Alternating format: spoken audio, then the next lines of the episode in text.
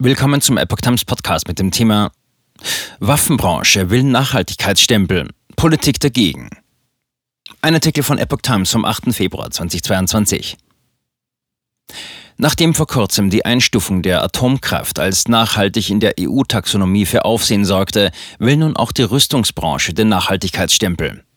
Die Ampelkoalition winkt ab.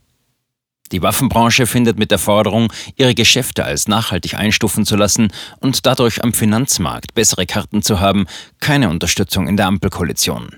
Die Rüstungsindustrie dürfte keinesfalls durch die EU-Taxonomie als nachhaltig eingestuft werden, sagte der finanzpolitische Sprecher der SPD-Bundestagsfraktion Michael Schrodi der deutschen Presseagentur. Die sogenannte Taxonomie legt Leitplanken für Investitionen in eine nachhaltige Wirtschaft fest.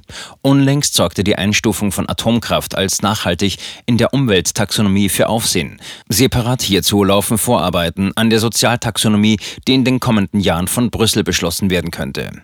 Lisa Paus von den Grünen nannte es unvorstellbar, dass die Rüstungsindustrie nach den erweiterten Kriterien der EU-Kommission einen sozialen Nachhaltigkeitsstempel bekommt. Rüstungsfirmen als besonders soziale Finanzanlage anzupreisen, würde ein solches Gütesiegel ad absurdum führen und die Anlegerschaft verwirren. Finanzierung für Rüstungsbranche zunehmend schwierig.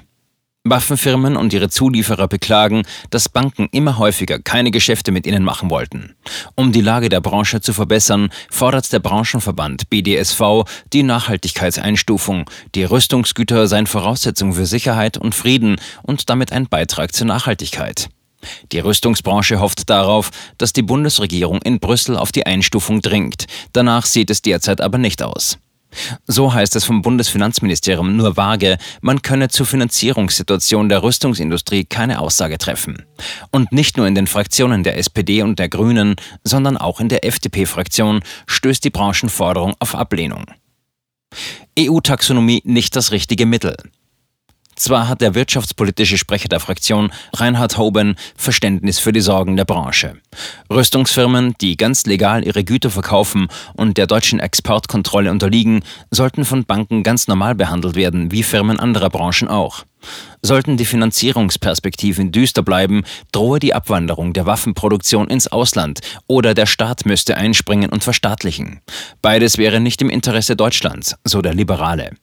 Allerdings ist auch Hoban gegen eine Einstufung als nachhaltig. Die EU-Taxonomie ist nicht das richtige Mittel, um solche Probleme zu lösen. Es bedürfe anderer Unterstützung. Die Politik muss ein klares Signal an die Banken senden, dass Rüstungsgeschäfte angemessen und nötig sind. Dies müsse aber abseits der Taxonomie passieren, denn Rüstungsgeschäfte als nachhaltig zu deklarieren, wäre ein Etikettenschwindel und der Bevölkerung nicht vermittelbar.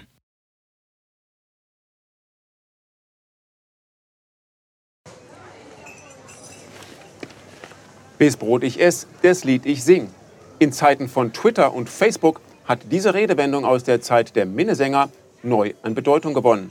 Bis Brot ich ess, das Lied ich sing bedeutet in der Medienwelt, dass Zeitungen die Interessen derer vertreten, die sie bezahlen. In Deutschland sind dies meist Parteien, Werbekunden oder Stiftungen einflussreicher Geldgeber. Die Epoch Times ist frei von allen solchen Einflüssen und steht allein in der Verantwortung derer, die sie finanziert, nämlich Ihnen, unseren Lesern.